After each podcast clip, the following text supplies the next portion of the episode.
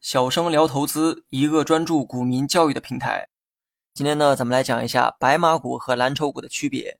如果说蓝筹股和权重股的区分啊还比较容易，那么蓝筹和白马的这个界限呢就显得模糊了许多，导致呢很多人啊将二者混为一谈，蓝筹白马也成了一个捆绑词汇。蓝筹和白马呢都是从业绩和体量来断定的，所以二者的这个区别啊并不明显。蓝筹股呢上期内容讲解过，今天呢主要来讲一下白马股。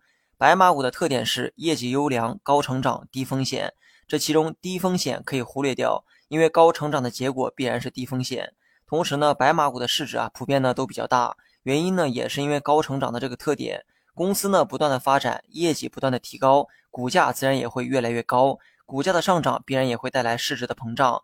那么把以上的内容呢简单汇总一下，白马股的特点大概呢就三个，第一个是高成长，第二个是业绩好，第三个是市值大。你会发现这些特点啊跟蓝筹股呢很相似。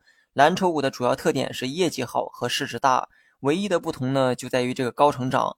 我们呢先不谈这个成长哈，只看业绩和市值。白马和蓝筹的业绩都很好，但是呢上期呢我也提到过，蓝筹的业绩好主要表现在稳定，而不是高增长，而白马股的业绩增长一般呢都比较快。另外呢，蓝筹白马都有市值大的特点。你如果非要比个大小，那么蓝筹的体量通常呢比白马股要大。因为蓝筹股呢多半是成熟企业里面的龙头，而白马股啊由于还有较高的成长空间，所以市值呢也有进一步提升的余地。最后呢总结一下，蓝筹白马都有业绩好和市值大的特点，但相比之下，白马的业绩增长要比蓝筹更快，而蓝筹的体量往往比白马更大。造成这种现象的主要原因就在于“成长”二字，白马股比起蓝筹呢有着更高的成长性，所以呢才有了上文提到的特点。不难发现。白马股其实就是蓝筹股的必经之路，多数蓝筹股啊都是从白马股发展而来的。当时呢处在高速成长的阶段，公司的业绩增速呢也很快，市值也越来越大。当行业开始出现饱和的时候，公司呢也就变成了蓝筹股。